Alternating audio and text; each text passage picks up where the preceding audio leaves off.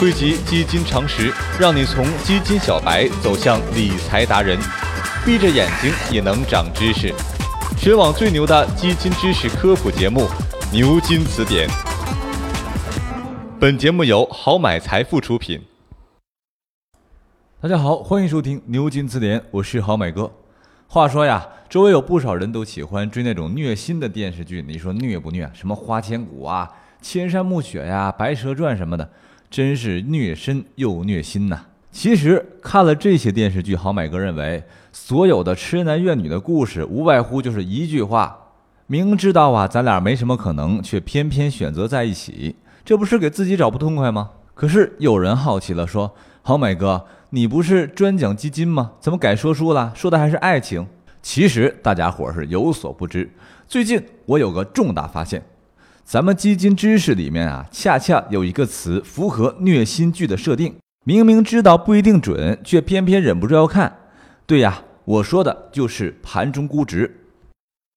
盘中估值是指按照基金的持仓比例和当天沪深股市的涨跌幅度来估算的基金净值。和股市一样，估值在每个交易日的九点到十五点盘中实时更新，它能够及时反映基金的投资价值。可是啊。然而啊，但是啊，这个估值并非真实净值，最后还是要以基金公司公布的基金净值为准。比方说，基金投资者发现今日大盘猛涨，基金估值涨幅超过了百分之六，可现实却是通过查看基金公司公布的基金净值，才发现涨幅只有百分之一。盘中估值屡屡被真实净值打脸，为什么我们还要查看这个数据呢？解释前，我们先了解一下基金净值是什么。基金单位净值即每份基金单位的净资产价值，等于基金的总资产减去总负债之后的余额，再除以基金全部发行的单位份额总数。实际的基金净值是每日交易收入结算的基准价格，一般要等股市收盘后，由基金公司及托管银行进行核算校对后才会发布，最快也要等到晚上八点多左右。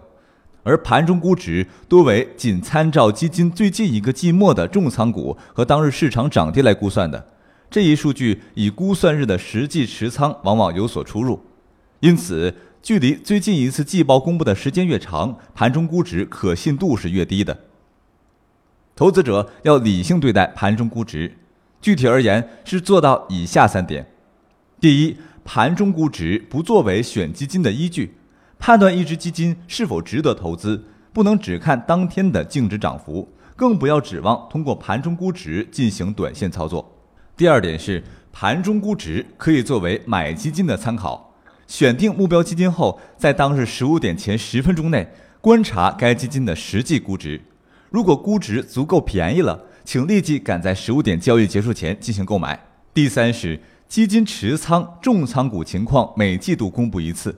公布后的一段时间，市场情况会发生很大变化，而在随后的估值中，并没有体现出这些变化，因此估值的准确性会受到影响。